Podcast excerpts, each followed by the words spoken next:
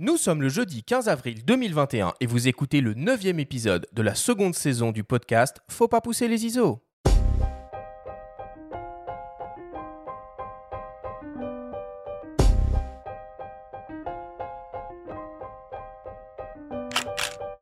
Bienvenue sur Faut pas pousser les ISO, le podcast entièrement dédié à l'image pour tous les passionnés de photos et de vidéos. Je suis Arthur Azoulay et cette émission vous est proposée par le magazine Le Monde de la Photo. Cette semaine, on s'intéresse à la photo urbaine au sens large avec trois photographes qui ont chacun une approche particulière du sujet. Paysage, portrait, reportage, vous allez le découvrir, la ville offre une multitude de sujets tout aussi inspirants et passionnants à photographier. Cet épisode vous est présenté par MPB, la plateforme en ligne pour les équipements photo et vidéo d'occasion. C'est parti pour le neuvième épisode de cette seconde saison du podcast Faut pas pousser les ISO. Je suis toujours avec toi, mon ami Benjamin. Comment vas-tu aujourd'hui? Salut Arthur, ça va bien, je te remercie. On est nombreux, dis donc. On Oui. est nombreux au micro aujourd'hui. Ouais, ça. ouais, ouais, on est très nombreux. on les est grands moyens, là. cinq. On est cinq au total. C'est la première fois qu'on le fait. Euh, on a le plaisir d'accueillir euh, trois photographes pour parler de, euh, de, de photos urbaines. Alors, je vais vous tous vous présenter euh, un par un euh, dès à présent. Et je vais commencer par euh, Jean-Baptiste Pellerin.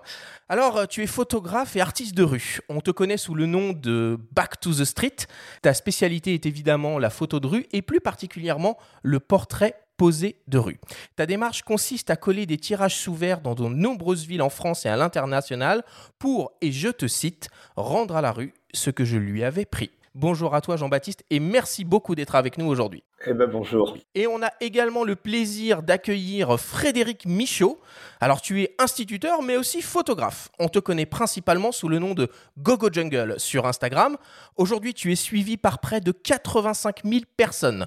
Tu pratiques majoritairement de la photographie urbaine et plus particulièrement ce que l'on peut appeler du paysage urbain. Chacune de tes publications font plusieurs milliers de likes et tu es sans cesse à la recherche des meilleurs spots sur les toits de Paris. Bonjour à toi Frédéric et merci beaucoup d'être avec nous. Bonjour Arthur, bonjour Benjamin, je suis ravi d'être là. Merci pour cette jolie présentation. Et on termine avec euh, Bernard Joliva. Alors toi, tu es photographe, journaliste, auteur et traducteur. Tu pratiques la photo de rue depuis plus de 50 ans. Tu es l'auteur de plus de 25 ouvrages sur la photographie, dont par exemple toute la photo de rue en 101 fiches pratiques publiée chez Duno en 2018 ou la photo sur le vif publiée chez Pearson en 2011. Merci beaucoup Bernard d'être avec nous aujourd'hui. Eh ben, c'est moi qui vous remercie de me recevoir. Ok, ça marche. Allez, on commence l'émission comme d'habitude avec le Flash Actu.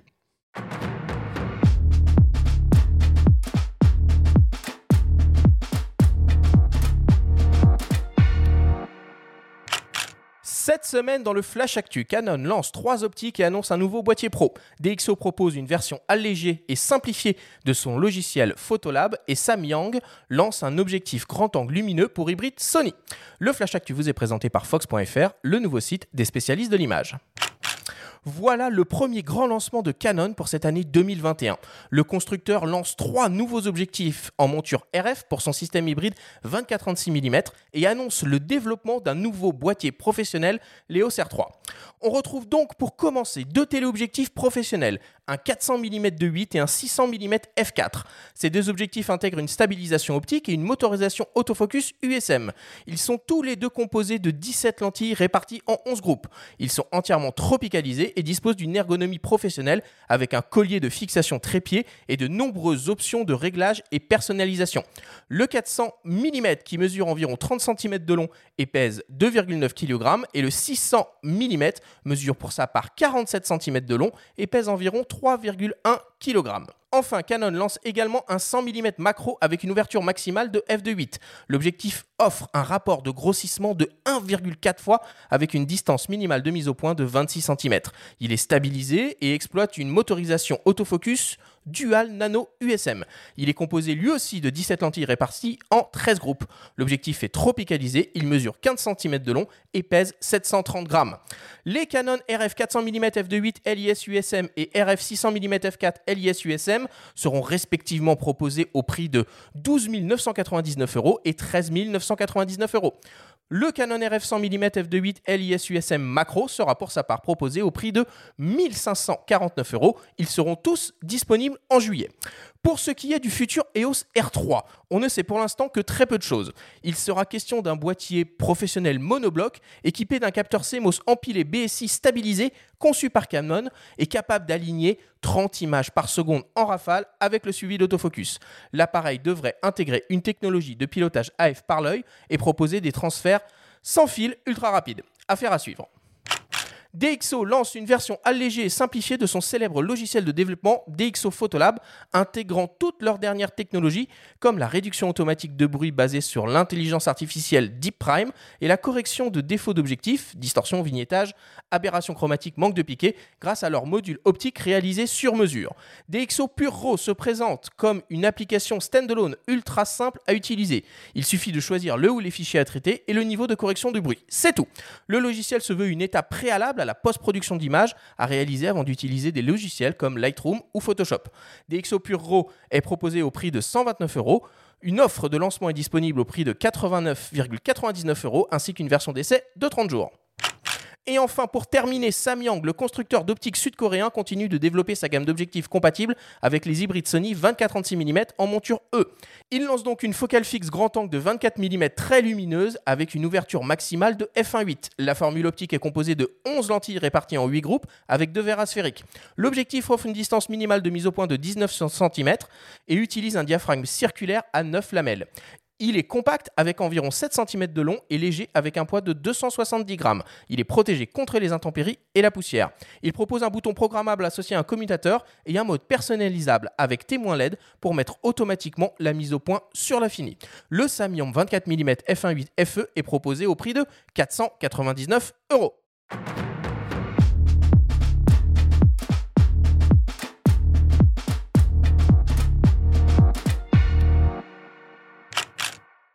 Grosse actu cette semaine, Benjamin, non? Ouais, d'un seul coup, avant les vacances de Pâques, enfin on sait plus quand elles sont les vacances de Pâques, tout est un peu chamboulé là. Mais mm, ouais, grosse actu, bah, gros à tous les sens du terme, gros prix, gros poids. bon, c'est gros dans tous les sens, quoi. C'est du lourd. Après, moi, je, perso, j'en ai un peu marre des, des teasers. Euh, voilà, sur les boîtiers euh, pro, on nous annonce un R3 qui viendra bientôt. On nous balance quelques caractéristiques. Faudra encore attendre pour en avoir d'autres. Bon, c'est un peu fatigant. Après, on est sur du matériel très pro.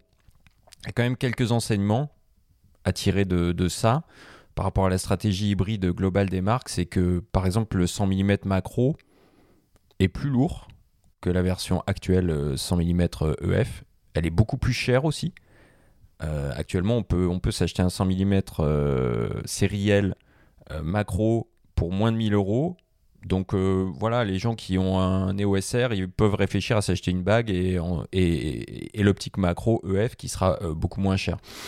Et concernant les téléobjectifs, on s'adresse là, euh, alors là à la, crème de la crème, mais qui va mettre 14 000 euros en ce moment dans une optique Il y a les agences qui vont essayer tout ça au JO Tokyo si les JO ont lieu. le reste, bon, c'est de la vitrine, c'est de la vitrine. Euh, Frédéric, toi, euh, DxO euh, qui propose une version light de son, de son Dero Teaser, ça te, ça te parle quelque chose comme ça ou pas? Tu utilises quoi comme logiciel pour, pour traiter tes images? Moi, je suis sur Lightroom. pour moi, ce qui est intéressant, en fait, c'est surtout d'avoir la partie mobile. Comme tu le disais, moi, je suis souvent sur Paris. Je bosse beaucoup, en fait, dans les transports, dans la rue, quand j'ai fini mon shooting. Donc, j'ai pas forcément le temps derrière d'aller directement sur mon ordi, j'ai pas forcément envie non plus. Donc euh, c'est pas forcément des choses que, que j'utilise euh, parce que je dois être mobile et rapide avant tout. Jean-Baptiste, qu'est-ce que ça t'inspire toutes ces actualités? Bah, pas, pas, grand chose à vrai dire. Moi, je travaille sur Photoshop uniquement.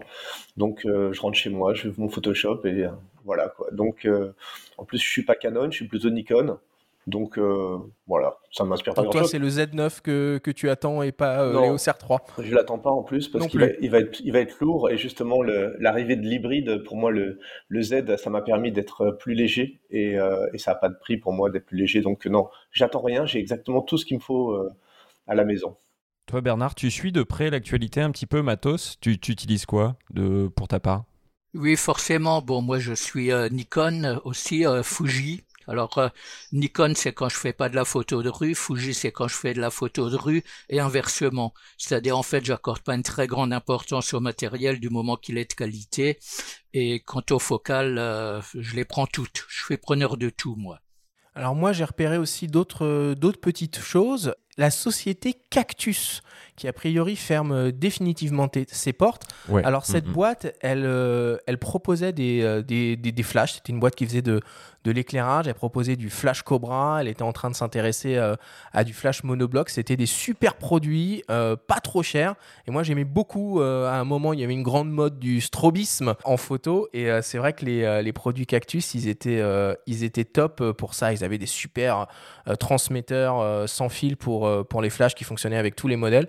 Bon, voilà. a priori, cette boîte, cette boîte ferme ses portes. Et alors, j'ai vu passer aussi que Sony a sorti un peu en loose day des nouvelles versions de ses A7R3 et A7R4. T'as suivi ça, Benjamin? En fait, ce sont des modèles euh, qui vont être discontinués et remplacés. Je viens d'avoir l'info, hein, euh, juste avant l'enregistrement de l'émission par euh, Sony France. Donc, ils vont être remplacés par des modèles équivalents avec des écrans plus définis. On passe de 1,44 million de pixels à 2,36 millions de pixels pour ces deux produits-là. Et ça ne concerne que ces produits-là pour l'instant. Donc c'est-à-dire que des appareils comme le Sony Alpha 1 ou Alpha 7S3 qui coûtent euh, facilement le double de ces, de ces boîtiers-là ont des écrans, eux, moins définis et ne sont pas concernés. Donc pour quelles raisons ils ont fait ça? Pas de réponse. Et est-ce que ces deux autres produits vont être concernés? Pour l'instant, pas de réponse non plus. Donc euh, on parlait récemment des mises à jour de firmware. Là maintenant, on a des mises à jour d'écran c'est particulier. Bon, pour les gens qui veulent de la discrétion, il y a le logo qui disparaît sur l'écran, euh, mieux défini, c'est une bonne chose. Hein. Euh, après, c'est quand même, là c'est plus que mineur comme, comme évolution. Je vous propose de passer à la suite et bah Benjamin, c'est le moment de ta, de ta chronique hebdomadaire, de ta story. Cette semaine, tu nous parles d'une association d'éditeurs de livres photos. C'est Sigma qui vous présente aujourd'hui la story de Benjamin.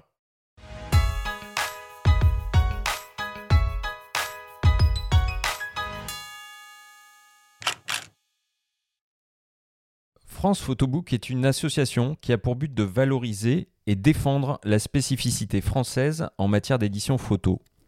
C'est Benoît Vaillant, directeur de Pollen Diffusion, qui initie le projet en 2015 sous le nom de Photobook Social Club.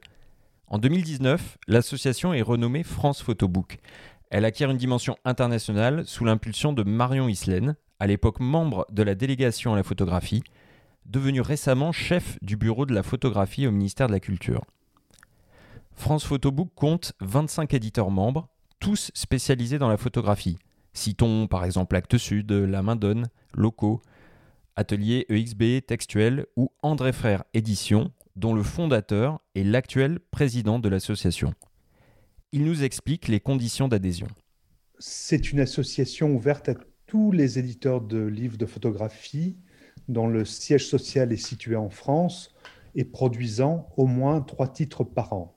Au départ, nous n'étions que 12 éditeurs. Aujourd'hui, nous sommes 25, et ceci en, très peu d'années. Donc, il faut que l'on fasse aussi un petit peu attention à, à ne pas grandir trop vite de manière à pouvoir continuer à gérer. André Frère souligne combien le contexte actuel met à mal le secteur de l'édition de livres photos, alors que la culture est reléguée au second plan en France depuis le début de la pandémie. En tant qu'éditeur de livres de photographie, nous avons essentiellement souffert de la disparition des festivals, du report des expositions ou de l'annulation des expositions, ce qui a provoqué en fait, euh, disons, un, désert dans l'activité euh, du livre de photographie et dans le monde de la photographie euh, à travers les expositions. Et à partir de là, on en a souffert en librairie effectivement pendant le premier confinement, puisque le libraire était fermé, mais nous avons continué à en souffrir parce qu'il n'y avait pas de nouveautés, il n'y avait pas de news, il n'y avait pas d'événements, et les libraires donc avaient beaucoup de difficultés à, disons, mettre en avant des livres de photographie pendant cette période. Et, et ça n'est pas terminé.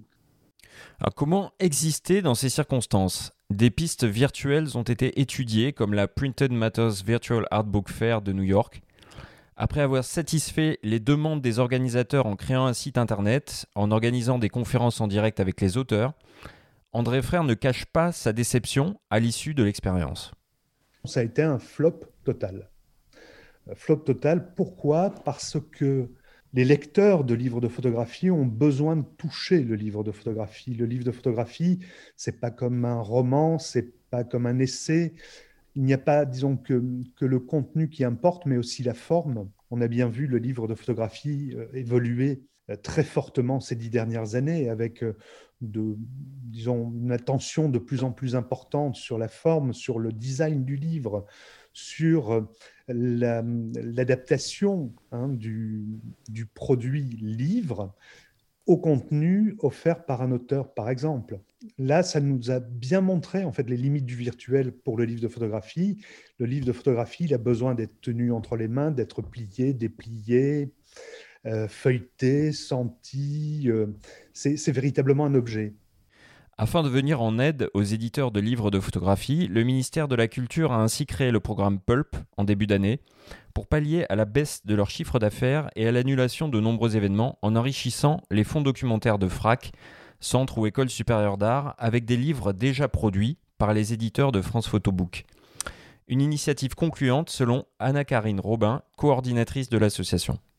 C'était euh, en fait 90 lieux euh, sélectionnés euh, dans la France entière, donc des centres d'art, des écoles d'art ou des FRAC. Pour chacun de ces 90 lieux a été sélectionné un ou deux ouvrages par éditeur membre de France Photobook. Tous les lieux qui, ont, qui ont pris part à cette opération ont tous été très enthousiastes. La, la, deuxième phase du projet va être l'organisation de rencontres avec le public de, de, ces lieux et ces lieux mêmes. C'est vrai que ce projet va vraiment s'inscrire aussi dans, une volonté, euh, on va dire, de sensibilisation, de, pédagogie, mais aussi de formation sur le livre photo, euh, donc dans, dans, ces différents lieux, qui sont les, centres d'art euh, et les écoles d'art.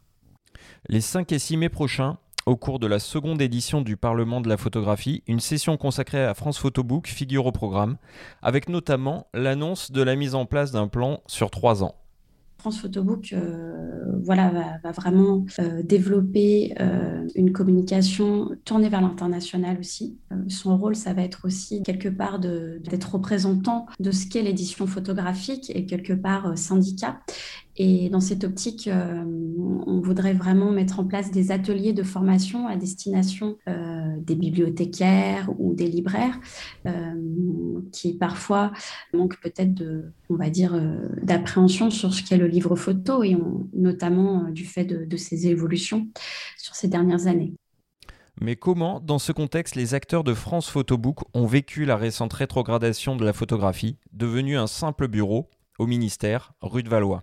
Très, très inquiet à l'annonce. Ça a été vraiment un, tsunami, mais, mais pas qu'à notre niveau. Hein. Euh, les, filles de la photographie, euh, la saïf, euh, les diagonales, on s'est tous retrouvés en se demandant ce qui nous arrivait. Parce qu'il est vrai que cette délégation avait mis pas mal d'années à être créée et que là, on avait vraiment l'impression d'un très grand retour en arrière.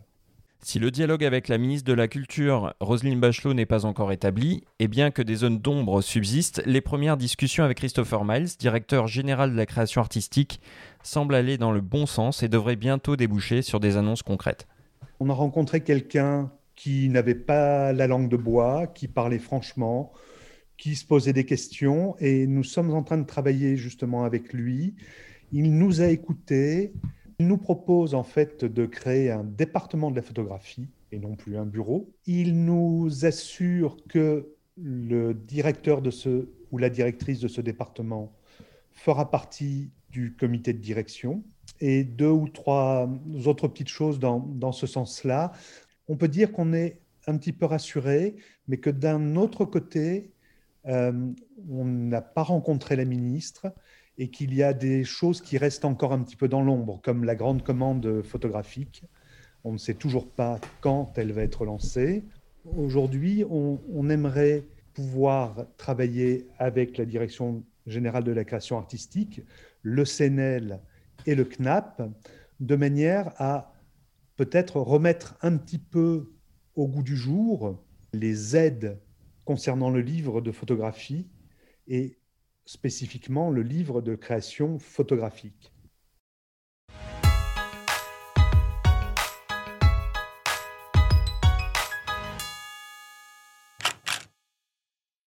Alors le Parlement de la photographie, Benjamin, c'est quoi exactement ce truc-là? Oui, je ne sais pas si beaucoup de gens ont déjà entendu parler du Parlement de la photographie. Hein. La première édition, elle a eu lieu en 2019, euh, sous l'impulsion du ministère de la Culture. Et la seconde édition, elle va avoir lieu les 5 et 6 mai prochains. Et tout le monde peut y assister virtuellement.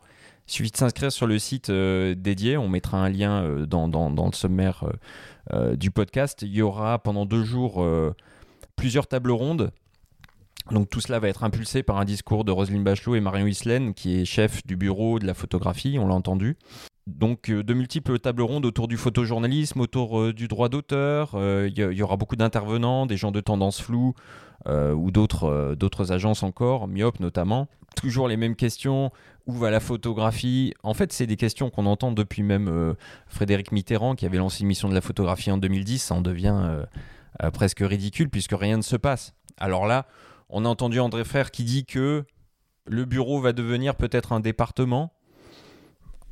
La vérité, c'est que la place de la photo au ministère de la Culture, elle est de, moins en moins importante. Elle ne fait que reculer.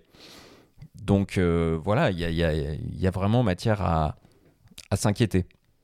Je me souviens qu'il y a quelque temps, euh, Aurélie Filippetti, qui était ministre de la Culture, euh, s'était fait remarquer en étant reçue par Star de Paris Match. Elle annonçait mots et merveilles pour la photographie et il s'est rien passé. Je pense que beaucoup de ministres de la Culture font des effets d'annonce et on peut regretter que des vrais ministres de la Culture comme Malraux ou Jack Lang n'existent plus et donc je n'ai qu'une confiance extrêmement limitée dans tout ce qui est ministériel. Non, je, voulais demander, tiens, votre rapport aux livres photos, les uns les autres, par contre, est-ce que est-ce que est-ce que c'est quelque chose, un objet qui est important pour vous, Jean-Baptiste? Euh, ouais, enfin moi j'aimerais bien un jour faire un beau livre. ça me ça peut ça peut m'intéresser de faire ça un jour. Je, suis pas particulièrement pressé, mais c'est vrai que euh, je fais partie des gens qui ont pris beaucoup de plaisir à feuilleter des livres. Euh, donc oui, c'est quelque chose qui reste, c'est quelque chose qui, c'est un objet voilà, j'aime bien regarder la photo, euh, la photo imprimée, euh, la, tourner les pages. C'est quelque chose qui me plaît, oui. Ouais, j'aime bien les livres. Et toi, Frédéric, est-ce que euh, tu envisages un jour une version imprimée de ton compte Instagram? Écoute, j'en ai déjà dû, j'ai déjà dû en faire. J'avais été contacté par différents types d'imprimeurs, tu sais, qui proposent des offres. Donc j'en ai, imprimé quelques-uns. Je les ai là, tu vois, mes pieds, je regardais justement des, bouquins, pas, les miens, hein, mais, d'autres pendant l'intervention de Benjamin. Et euh, ouais, c'est intéressant. Et puis comme tu le disais, je suis un stit, donc euh, forcément la partie euh, du livre, du livre pardon, qu'on touche, qu'on manipule, qu'on regarde par rapport aux écrans, elle est hyper importante. Donc je trouve vraiment dommage qu'il y ait plus, plus ce soutien, cette tradition. Et quand j'entendais Benjamin parler des bibliothécaires qui disaient il faut une enfin, qu'il faudrait une formation pour ça, je dis d'où il faut une formation pour les livres photos. Bernard, tu as déjà publié un livre, toi? Enfin, oui, t'en as publié énormément, mais un beau livre de tes photographies. Non, je vois ce que tu entends par beau livre. C'est effectivement un de mes projets, une envie en tout cas. Euh, je travaille comme, euh, enfin, appelons ça directeur artistique euh, sur des livres d'amis qui en publient. Et c'est vrai qu'au bout du compte, ça me fait quand même très envie de faire un ouvrage qui soit réellement un, livre d'images au sens noble du terme et moins des livres techniques comme j'en ai fait beaucoup. Je vous propose qu'on passe à la suite. Euh, on fait une toute petite pause et on revient après une courte publicité. Vous aimez Faut pas pousser les ISO? Et si vous découvriez Le Monde de la Photo, le magazine? Disponible en kiosque sur tablette et ordinateur ou par abonnement, il est le parfait complément de votre podcast préféré. Tous les mois, retrouvez des actualités, des portfolios, des enquêtes, des reportages, des tests, des conseils pratiques et de prise de vue, des tutoriels pour retoucher vos images, pour devenir un photographe accompli. Infos et modalités d'abonnement disponibles sur le monde de la photo.com. Nous sommes de retour dans Faut pas pousser les ISO avec les photographes Jean-Baptiste Pellerin, alias Back to the Street, Frédéric Michaud, alias Gogo Jungle, et Bernard Joliva, pour parler de photos urbaines. Alors en quelque sorte, tous les trois, vous pratiquez une photographie urbaine à votre façon. Évidemment, et on va le voir en détail euh, au cours de ce grand débat, Le terme de photo urbaine est très vaste et peut inclure aussi bien du reportage, du portrait et même du paysage. Alors Jean-Baptiste, toi tu t'es fait une spécialité du portrait de rue, du portrait posé et non volé. Tu sillonnes donc la ville à la rencontre de ses occupants. Tu réalises la plupart du temps des portraits en couleur, de pied et de face, de passants, de travailleurs, de SDF, peu importe. Tes sujets t'offrent leur regard, un sourire, une attitude, un mouvement. Ils posent et tu mets en scène en les intégrant dans leur environnement, dans la ville et la rue. Ta, ta démarche ne s'arrête pas juste à la prise de vue, tu réalises aussi de petits tirages sous verre que tu cimentes littéralement sur les murs de la ville. Pour découvrir ton art, il faut avoir l'œil, il faut prendre le temps de s'arrêter et d'observer. Frédéric, pour ta part, tu t'es spécialisé dans la photo urbaine avec effet waouh. Tu réalises le plus souvent des paysages urbains grandioses avec des vues incroyables depuis les hauteurs de Paris en mettant à l'honneur ses plus beaux monuments. Tes photos tendent vers une perfection idéalisée. Cadrage, lumière, rendu couleur, atmosphère, perspective, reflet. À la frontière entre le paysage et l'architecture, tu offres aux spectateurs via ton compte Instagram une vision rêvée de la capitale, un pari de carte postale. Et enfin, Bernard, tu as une approche plus reportage de la photo de rue. Tu cherches à capturer la vie telle qu'elle est dans la ville avec discrétion, sans te faire voir sur le vif. Ton regard te permet de construire des images complexes qui racontent une histoire, parfois dramatique, parfois drôle, parfois banale. Tu joues avec ce que la rue t'offre pour ta composition, des scènes de vie, des lumières, des ombres, des architectures, des paradoxes. Alors, ma première question vous est donc adressée à tous les trois. Pourquoi la ville est un terrain de jeu si particulier pour un photographe? Et on va commencer par écouter Bernard sur ce sujet. Alors le terme terrain de jeu est bien choisi parce qu'en fait quand j'étais gamin, quand j'avais 8, 10, 12 ans, je parcourais la ville un peu dans tous les sens, c'était le spectacle quotidien. C'était aussi une autre époque où la ville était beaucoup plus vivante, disons que maintenant. Donc finalement ce côté euh, terrain de jeu m'est resté. Et puis euh, j'ai aussi toujours en tête, pas quand je photographie parce que là je pense plutôt, plutôt à m'imprégner de la ville, mais euh, j'ai une, une, approche qui est en fait celle de la dérive, qui est chère au mouvement situationniste, c'est-à-dire que je me laisse aller au feeling et je réagis au feeling. Pour ta part, Jean-Baptiste, est-ce que c'est un terrain de jeu aussi euh, Et comment tu procèdes, toi, qui fais beaucoup de photographies de, gens pour les aborder? Alors moi, le terrain de jeu, ça me va très bien aussi, déjà parce que euh, parce qu'en fait, disons que j'ai plus l'impression de jouer que de travailler quand je suis dans la rue euh, tous les jours. Et, euh, et sinon, juste, euh, qu'est-ce que l'autre question, c'était comment comment j'aborde les gens, c'est ça? Oui. Bah, très simplement, je, je, vais les voir et je leur demande si je peux faire une photo d'eux. Oui, à chaque fois, tu fais de la mise en situation, tu prends pas des photos comme ça à l'improviste? Bah, c'est-à-dire qu'en fait, j'aborde la personne quand je sais qu'il, enfin quand je pense qu'il y a moyen de faire une photo, c'est-à-dire quand je pense que le sujet, la lumière et le décor vont faire en sorte que la photo va être possible. Donc si c'est pas le cas, j'aborde pas la personne ou alors euh, je la suis jusqu'à ce que ce soit le cas. Et comment ils réagissent les personnes quand tu les abordes pour euh, leur demander de, les photographier? Eh ben, il y a toutes sortes de, réactions, tout autant de réactions qu'il y a de personnes différentes. Raconte-nous un peu. Euh, en gros, 50% me disent non, et 50% me disent oui. Après, à l'intérieur de, ces deux groupes, il y a plein de façons de dire oui, plein de façons de dire non. Et tu cherches quoi dans, dans, dans, tes sujets? Qu'est-ce que tu cherches à montrer exactement? Oh, Qu'est-ce qu'on cherche? Difficile à savoir, mais disons que euh, ce que je cherche à faire, c'est... Euh, enfin, je ne vais pas en parler pendant trois plombes, mais euh, je cherche déjà à faire une bonne photo, ce que j'appelle une bonne photo. Donc ça, c'est pas pas hyper facile, c'est même très difficile. On le sait tous ici. Donc donc voilà, c'est ce que je cherche à faire, c'est c'est à faire une photo qui me plaise. Et toi, Frédéric, c'est quoi une bonne photo pour toi? C'est une bonne question. Euh, alors, une bonne photo pour moi, c'est un, bon lieu, déjà un bon, un bon spot. On se donne suffisamment de mal pour les trouver. Et puis un, bon moment. Euh, avec mes camarades, on bosse beaucoup sur euh, sur les lumières, sur les sur les moments. C'est pour ça qu'on a commencé à proposer des ateliers sur les sur les monuments de Paris aussi, euh, bah, aux meilleures heures, hein, si possible, heure dorée, coucher de soleil, heure bleue. Voilà, moi c'est pour pour moi c'est ça une bonne photo et c'est un moment souvent aussi très très rare. Et comment tu fais, Frédéric, pour trouver tous ces points de vue complètement complètement dingues? Comment tu accèdes à tout ça, au toit de Paris, aux terrasses des hôtels? Enfin, comment tu fais? Euh, c'est pas mal de temps. Euh, je suis très très bien euh, aidé en fait. J'ai beaucoup de, de, camarades qui sont beaucoup plus explorateurs que moi parce que maintenant je commence à me faire vieux. Tu vois, commencer à grimper sur des toits, des échelles, des trappes, tout ça. J'aime bien qu'on prépare le terrain.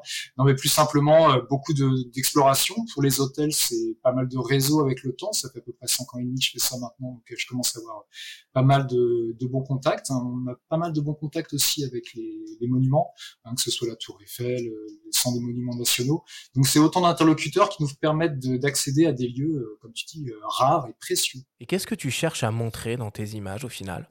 Euh, que Paris peut être beau. tu sais, moi j'ai commencé la photo vers 2015 c'était un peu euh, la période des attentats, tout ça. Les touristes partaient, c'était c'était compliqué, très compliqué. Là, on le retrouve avec la Covid, donc on a envie que les gens reviennent. On a envie de, la, de la, magie de Paris, pas forcément la magie d'Emily de, Paris, mais euh, quand même montrer que notre ville peut être belle. Et c'est vrai que c'est un débat qu'on voit beaucoup en ce moment. Les poubelles, les ordures, les grues, tout ça, c'est pas beau. Et ben non, Paris peut être beau aussi, et pas simplement à travers le regard du photographe. Toi, Bernard, comment tu procèdes euh, dans, dans, la rue quand tu déambules avec ton appareil, toi qui aimes bien euh, les instants décisifs ou capter euh, les choses de manière spontanée? Alors en fait, il faut se mettre en face dans, il faut se mettre en phase avec la rue. Il faut être extrêmement réceptif. C'est-à-dire, il faut chercher ce qui se passe, mais sans être réellement obnubilé. Disons que ça consiste en fait à se laisser aller au, comme je le disais précédemment, au feeling et à ce moment-là d'être extrêmement réactif. C'est-à-dire que quand quelque chose se produit, euh, on peut plus penser à la technique, euh, elle doit être une seconde nature. Ça, ça veut dire que tu as tout le temps un appareil sur toi? Oui, alors évidemment quand je fais mes courses, je l'ai sur moi mais j'ai pas le doigt sur le déclencheur, mais quand je suis en situation de photo de rue, à ce moment-là, j'ai l'appareil à la main, j'ai le doigt sur le déclencheur et il faut pratiquement que l'appareil réagisse en même temps que euh, que la pensée. On voit quelque chose et ça déclenche avant même qu'on ait analysé à fond ce qu'on a vu. C'est une question vraiment où la réactivité joue énormément.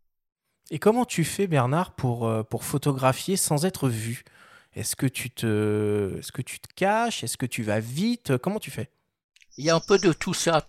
Mais en fait, en réalité, les gens ne voient pas tellement ce qui se passe autour d'eux les gens quand ils sont dans la rue, quand ils se promènent, ils sont pris dans leurs propres idées, dans le dans la raison pour laquelle ils sont dans la rue. Souvent le fait de devoir aller à un endroit, que ce soit le lieu de travail, le lieu d'achat et tout. Et en réalité, les gens sont très très peu, peu, euh, sont très peu sensibles à ce qui se passe autour d'eux. Il m'est arrivé de photographier des gens avec un énorme Nikon quasiment sous leur nez et ils n'ont rien vu. De même, à contrario, si on essaye de se planquer d'approcher comme si on avait affaire à des fauves. Là, on a une attitude qui n'est pas naturelle, on est repéré immédiatement. En fait, quand les gens voient un photographe, très souvent pour eux, c'est quelqu'un qui prend des photos. Ils se sentent pas, euh, pas aussi impliqués que beaucoup de gens l'imaginent. Donc euh, finalement, photographier des gens à leur insu, pour peu qu'on soit soi-même naturel, c'est extrêmement facile. Ça vous arrive tous les deux Jean-Baptiste, Frédéric, de, prendre des photos de manière euh, furtive, euh, un petit peu à l'insu des, personnes aussi? Euh, Moi, je l'ai fait pendant presque 30 ans, donc je sais exactement de quoi Bernard parle. Donc moi, j'ai fait que ça jusqu'à il y a à peu près 7 ou 8 ans, où j'ai commencé complètement changer ma manière de faire et j'ai décidé de ne plus le faire. Donc, à part dans des très rares occasions, ça peut arriver, mais c'est très très rare que je fasse des photos sans demander. Pareil, euh, moi je le fais, je le fais aussi euh, pas mal. C'est pas forcément quelque chose que je, je, partage. Je suis pas forcément très à l'aise euh, par rapport à la, vie privée, le droit à l'image, hein, même si on connaît, on connaît tous les règles. Donc c'est des photos que je prends pour moi, mais je tiens beaucoup au respect de l'intimité, de, la vie privée des gens. J'ai pas envie qu'on prenne chez moi, donc c'est pas quelque chose que je fais, enfin c'est quelque chose que je fais, pardon, mais je ne partage pas forcément. Et alors, c'est quoi les, euh, les, conditions idéales pour faire de la photo urbaine? Alors, j'entends par condition, euh, est-ce qu'il y a euh, une météo particulière, un moment de la journée qui est mieux qu'un autre pour photographier la ville? Peut-être Frédéric, toi qui, qui joues beaucoup sur, sur, sur ces clairs obscurs, donne-nous un peu tes checklists idéales pour sortir avec ton appareil. Alors le beaucoup te diront le, matin, euh, l'heure bleue du matin. Moi je suis pas du tout du matin, donc euh, ça c'est un petit peu un petit peu compliqué. Mais il y a surtout ce moment que j'aime beaucoup. Pour moi c'est bah, l'heure bleue du soir tout simplement. Il y a un moment absolument magique sur Paris, euh, juste après le coucher du soleil, une espèce d'heure grise et d'un coup toute la ville s'éclaire, tu vois les premiers lampadaires qui s'allument, les ponts qui s'illuminent, les premiers monuments qui s'allument. Et ce moment-là, tu t'as l'impression que c'est comme dans la pub, tu sais, quand t'as la fille qui saute sur le toit et que t'as toujours Eiffel qui scintille, bah c'est ça.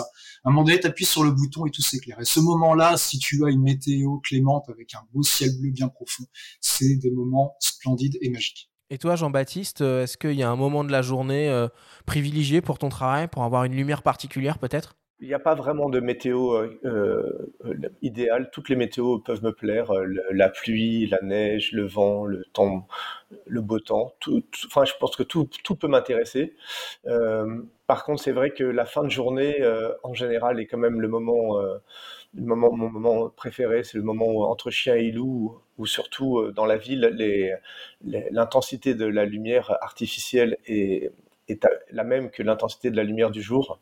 Et à ce moment-là, effectivement, la, magie euh, opère. Vous avez continué tous les trois là à photographier, même euh, avec les couvre-feux qu'il y a eu en hiver, qui du coup euh, interdisaient la plupart du temps, enfin facilitaient pas forcément les choses d'ailleurs pour, pour, pour avoir les bonnes lumières? C'était un peu frustrant de d'arriver au moment où il y a les belles lumières et d'être obligé de regarder la montre en se disant on a une demi-heure, trois quarts d'heure pour euh, rentrer chez soi, se boucler et regarder les belles lumières du soir euh, se dérouler sans qu'on intervienne. Moi, cet hiver, euh, bah, j'ai pu parce que je travaillais, donc euh, c'est l'avantage d'être enseignant sur Paris, c'est que je, sortais de l'école et puis euh, je me baladais encore un petit peu. Alors c'est beaucoup plus simple quand le soleil se couche à 5h30. Là, c'est beaucoup plus compliqué à, 9h en ce moment. Donc je me débrouille éventuellement avec certains lieux, des, hôtels qui me donnent des attestations pour pouvoir continuer à, à travailler tout simplement, pour éviter la frustration parce que c'est terrible. Moi, je, je continue de tout comme d'habitude tout comme d'habitude. Et si je me fais arrêter par la police, je leur donne un petit billet, ça passe très bien. Je rigole. Hein. ok.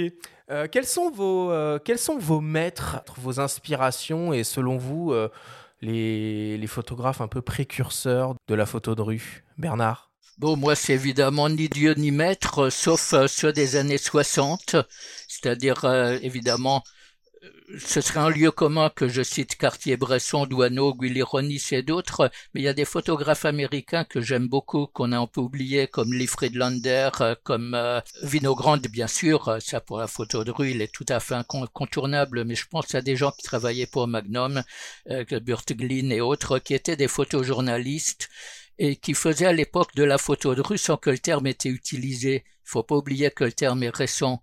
Et quand j'ai commencé la photo de rue, le terme photo de rue n'existait pas. Tout simplement, on euh, photographiait la vie, on photographiait les gens, et puis euh, ça s'appelait photo documentaire, photo reportage, reportage. Mais le terme photo de rue est quand même venu très très récemment. Mais c'est d'ailleurs pour ça qu'aujourd'hui on parle plus de photos urbaines en vous réunissant tous les trois que de street photo ou de photo de rue, qui a encore une niche, un genre au sein de la photo urbaine. Vous, Jean-Baptiste, Frédéric, vous, avez des influences aussi qui vous ont euh, guidé, aiguillé dans votre euh, pratique?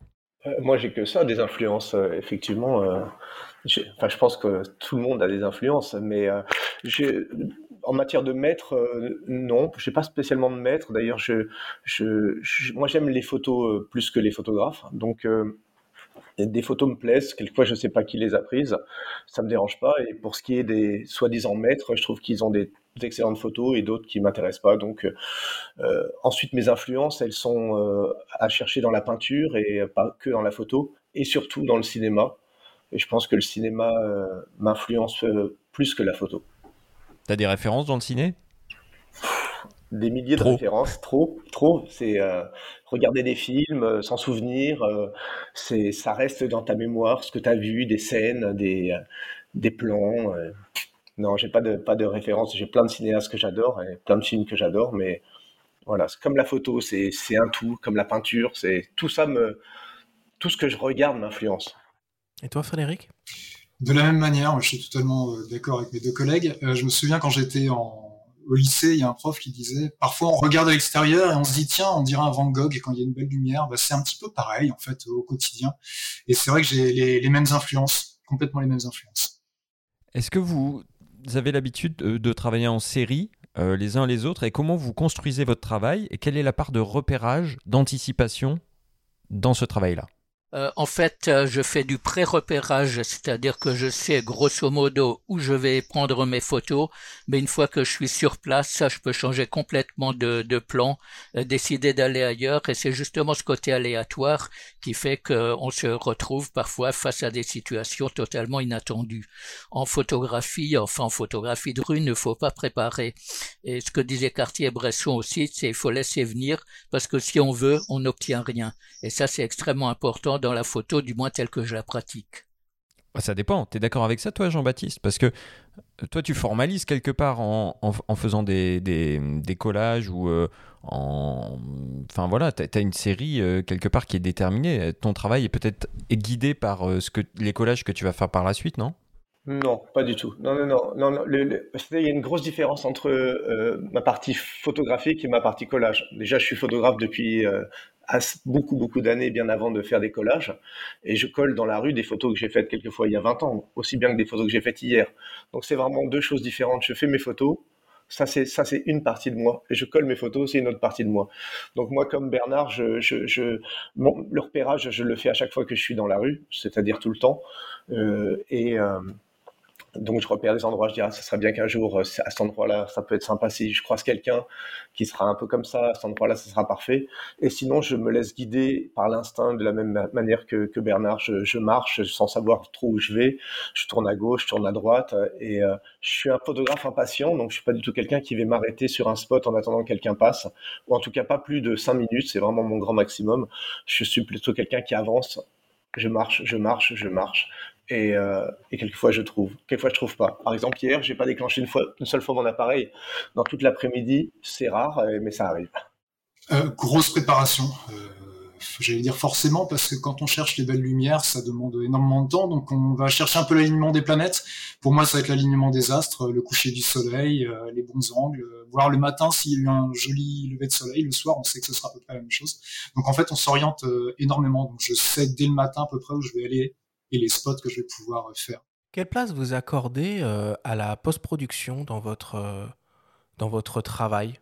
Jean-Baptiste, peut-être pour commencer ben, elle est assez importante, je dirais un peu, quelquefois un peu malheureusement, parce que ça m'oblige à être un peu sur mon ordinateur et je préfère être dans la rue ou faire autre chose. Mais effectivement, chacune de mes photos nécessite une petite post-production. Elle n'est pas énorme, ça dépend des photos. Et pour moi, l'idéal, c'est quand il n'y en a pas du tout, mais c'est rare il y en a toujours un petit peu. En fait, elle se, elle se limite à éclaircir et à assombrir des zones de l'image. Donc, euh, je repeins un petit peu sur ma photo, en fait, d'une certaine manière. Et euh, c'est rigolo à faire, sauf que je, je trouve que ça prend un peu trop de temps, à mon goût. Et toi, Frédéric? Euh, ça dépend totalement des photos. Il y a des photos qui ont demandé beaucoup de temps, surtout dans les dégagements d'ombre. Ça dépend des heures. Tu sais, tu as des heures bleues qui peuvent tomber très très vite. Et sur les toits de Paris, c'est pas toujours évident. Et puis parfois, ça, ça, demande juste quelques secondes, effectivement, des ombres, des lumières, de hautes lumières, un petit peu de balance des blancs. Mais euh, comme je te disais tout à l'heure, je travaille beaucoup sur mon, téléphone portable quand je rentre à la maison, dans ma petite campagne après Paris. Et euh, ça dépend vraiment des fois. Mais oui, il y a, y a un travail de post-production, bien évidemment. Toi, Bernard, tu fais un gros boulot de, post-prod ou t'es de l'école, euh, je shoot en JPEG euh, et j'exploite directement? Non, euh, je shoot en, en RAW et comme j'ai quand même un passé de chef de labo en, argentique, euh, je retrouve le plaisir entre guillemets du labo euh, dans le labo électronique, si on peut dire. Et en fait, je suis aussi extrêmement perfectionniste, donc je trouve toujours à redire à chacune de mes photos. Donc ce sont des petites interventions au niveau du contraste, de la colorimétrie et tout, ou du noir et blanc quand je fais de la conversion noir et blanc. Mais euh, toutes mes photos sont toujours reprises avec l'ordinateur. Et puis comme j'ai un passer aussi dans la presse informatique, être devant l'ordinateur ne me gêne pas du tout. C'est l'autre, c'est l'autre aspect du plaisir de photographier. Alors s'il y a bien un moment assez euh, extraordinaire euh, qu'on a tous vécu, euh, bah, c'est évidemment le premier confinement avec Paris qui s'est totalement vidé, des rues désertes. Est-ce que vous avez continué à, à, pratiquer votre art pendant cette période si, si particulière? Jean-Baptiste? Alors, ben, moi, j'ai euh, euh, effectivement continué à travailler pendant le confinement. Donc, euh, au tout début, c'était très, très particulier. C'était vraiment la ville morte. Hein. c'est vraiment la, quelque chose qu'on n'a pas revu depuis. donc j'ai sillonné Paris, je, circule beaucoup en vélo hein, et, et, je cherchais des gens à photographier. Je trouvais pas grand-chose. assez rapidement, je me suis, j'ai photographié beaucoup de SDF parce que c'est les seuls qui étaient dans la rue et qui continuaient à vivre normalement. Et ça, ils m'ont fait beaucoup de bien. Et donc, voilà, j'ai essayé de leur rendre hommage aussi à ce moment-là. Et, euh, un peu euh, petit à petit, plus le temps avançait, plus les gens commencent à sortir un peu, des jeunes parents sortaient avec leurs enfants, etc., etc. Et donc là, pour moi, c'était parfait. Le, le, les décors étaient, euh, étaient beaucoup plus faciles à utiliser puisqu'il y avait moins de monde dans la rue et les gens étaient sûrement plus disponibles. C'était une de toute façon, ça continue jusqu'à aujourd'hui. On, vit une période particulière et, et, et, donc on peut faire des choses particulières dans une période particulière et, j'en profite. Euh, je, crois que je profite beaucoup de la période euh, depuis un an. Bernard, du coup, comment tu as géré cette période de confinement d'un point de vue photographique? Alors le premier confinement, j'étais en endroit privilégié puisque j'étais à la, fenêtre euh, d'une d'un immeuble qui donne sur le boulevard Jourdan et pendant les 55 jours du premier confinement, j'ai pris 150 photos qui sont euh, maintenant euh, dans mes archives. C'est une époque révolue. Par contre, j'ai fait une vidéo en noir et blanc de, de des meilleures photos qui est dramatisée avec une euh, musique de Penderecki. Et donc, c'est un moment à part. Disons que j'ai pas eu envie de refaire un autre journal du confinement pour le deuxième et encore moins pour le troisième. Le premier était effectivement réellement un moment un peu particulier. Parmi les outils que vous utilisez en tant que photographe de rue, qu'est-ce qu'on trouve dans vos sacs photos respectifs? Euh, Comme disait Bernard tout à l'heure, à peu près toutes les focales. Donc euh, moi je travaillais beaucoup en micro 4 tiers, donc j'ai l'avantage d'avoir euh, du petit matériel, donc un équivalent 300 voire 400 mm, un grand angle en équivalent 14 mm et puis une focale un petit peu plus standard. Donc j'ai en permanence dans mon sac en fait parce que on a besoin de tout, du, de la cheminée au premier plan jusqu'au monument très très loin. Jean-Baptiste, tu travailles avec quoi? Alors moi déjà, j'ai pas de sac photo, donc ça j'ai euh, enlevé ça euh, il y a quelques années de mon matériel, donc j'ai juste un appareil photo euh, en bandoulière avec un 50 mm uniquement, et je ne fais que ça, et voilà, ça me va très bien. Bernard? Quand je fais des villes en Europe ou ailleurs, j'emmène un, fourre-tout avec euh, un peu toutes les focales. Je suis pas, je ne privilégie pas des focales en particulier. Je peux très bien faire de la photo de rue au téléobjectif, même si les puristes n'en veulent, n'en veulent pas. Et euh, en fait, quand je vais dans des zones qui sont un peu plus délicates, je pense à le, dernier, le grand voyage que j'ai fait. Euh, j'étais au Pérou, Lima, c'est une ville qui est quand même pas tout à fait euh, fréquentable dans certains quartiers. Là, j'emmenais le un Fuji X Pro 3 avec un équivalent de 40 mm qui passait très bien de, dans, qui passait très bien, disons.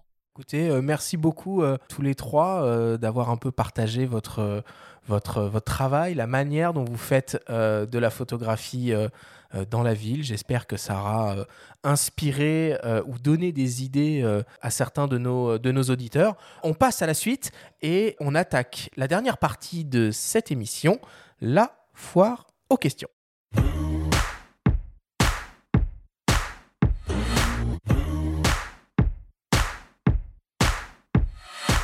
C'est donc la foire aux questions. Vous le savez déjà maintenant depuis le début de la saison 2, vous avez la possibilité de nous poser des questions et de poser des questions à nos invités via notre compte euh, Instagram le week-end qui précède l'émission. Je ne vais pas vous le cacher, euh, on a reçu énormément de questions cette semaine quand j'ai annoncé euh, qu'on avait Back to the Street, Gogo Jungle et Bernard Joliva. Ça s'est un peu, euh, un peu emballé sur, euh, sur notre compte Instagram. J'en ai sélectionné trois pour chacun d'entre vous. On a une petite contrainte. Vous avez 30 secondes pour essayer de répondre de la manière la plus exhaustive et la plus claire possible à la question. Alors, je vais commencer avec une question qui nous vient de Jean-Seb Valandrin qui t'est adressé, euh, Jean-Baptiste, et qui te demande qu'est-ce que l'on risque à faire des collages sauvages dans la rue? Euh, Je pense qu'on risque euh, une amende, déjà. Et puis voilà, je crois que ça, ça se résume à ça. Moi, j'ai été en fait attrapé deux fois par la police. la première fois, c'était en pleine nuit, des, des, flics en civil qui sont venus autour de moi très agressifs. Ils étaient quatre. Et puis finalement, ils se sont retrouvés autour de mon scooter, ils ont ouvert la caisse et ont commencé à regarder les photos. Puis ils ont commencé à se les montrer. Ah, elle est pas mal, celle-là. Ah, elle est bien, elle est bien. Puis ils m'ont dit, les photos, vous les prenez sur Internet Je dis non, c'est moi qui les fais. C'est fini? Mais 30 secondes? 30 secondes. merci, euh, merci beaucoup. Deuxième question qui nous vient de euh, Titou Street 61 qui t'est adressée à toi, euh, Frédéric. Titou Street 61 se demande quel est ton sujet et surtout ton quartier préféré à Paris pour faire de la photo? Mes sujets, ah c'est facile. C'est le pont Alexandre III dans le 8e arrondissement, à 5 minutes de, mon école. C'est une source euh, inépuisable d'inspiration pour moi. C'est le plus beau, c'est le plus magique, c'est le plus romantique. Et voilà, je, ne me lasse pas. Ça a le mérite d'être très clair et très précis. Ah, ah j'aurais pu causer encore plus. Faudrait qu'on attribue des bons points pour les gens qui éclatent les chronos comme ça. Quand la réponse est claire, il n'y a pas besoin d'en dire plus. Dernière question, dernière question qui nous vient d'un confrère à nous, Monsieur Bruno Labarbère, qui s'adresse à toi, Bernard. T'es plutôt 35 euh, mm ou 50 mm je suis plutôt toutes les focales, évidemment. Il y a une sorte de croyance qui veut que euh, tel photographe connu de photos de rue utilise le 28 mm ou le 35 ou Henri Cartier-Bresson le 50. Moi, c'est simple, je vais du 12 mm jusqu'au 300 mm, sachant que l'un est plus dynamique et l'autre est plus graphique. Donc, je n'ai pas de choix. Je n'ai pas de choix, j'utilise toute la panoplie. Merci beaucoup, Bernard.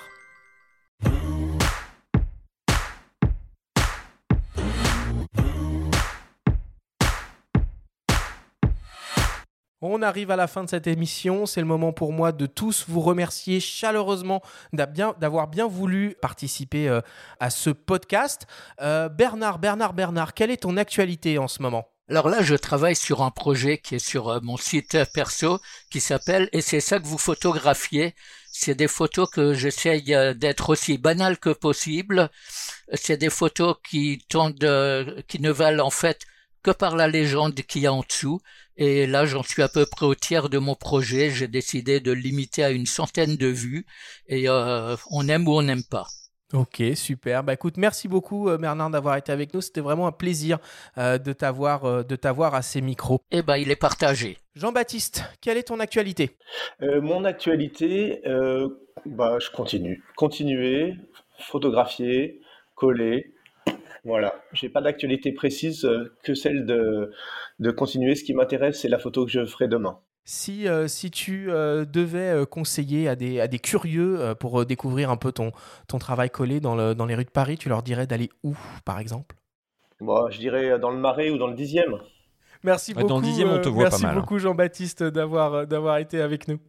Merci à vous tous, c'était un plaisir. Frédéric euh, L'actu, c'est vivement le déconfinement parce qu'on n'en peut plus. Euh, nous, on a plein de projets avec euh, mon, compère, hein, Baptiste, sur euh, les monuments de Paris, avec des, ateliers photos qu'on fait au Panthéon, qu'on fait à la Tour Saint-Jacques, et encore plein, plein, plein de, lieux à venir. Donc, on est en train de construire tout ça, et on a hâte d'être au mois de juin pour pouvoir bah, les proposer tout simplement et partager à nouveau la photo avec tous nos collègues. Merci beaucoup euh, Frédéric, c'était également un plaisir de t'avoir euh, de t'avoir à nos micros. Benjamin, what's up with le monde de la photo?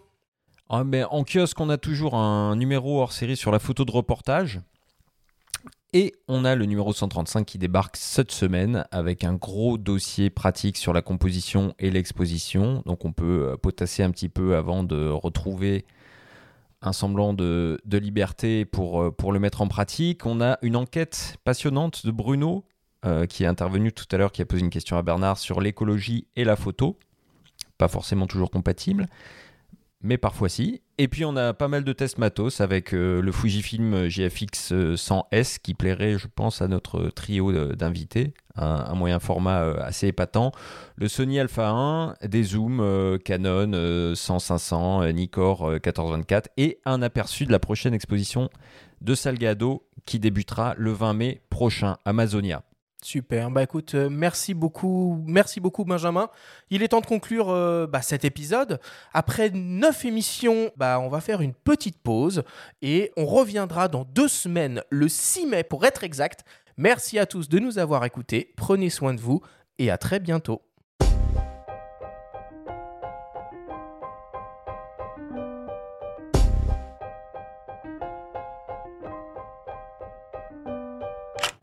C'était Faut pas pousser les ISO, le podcast entièrement dédié à l'image pour tous les passionnés de photos et de vidéos.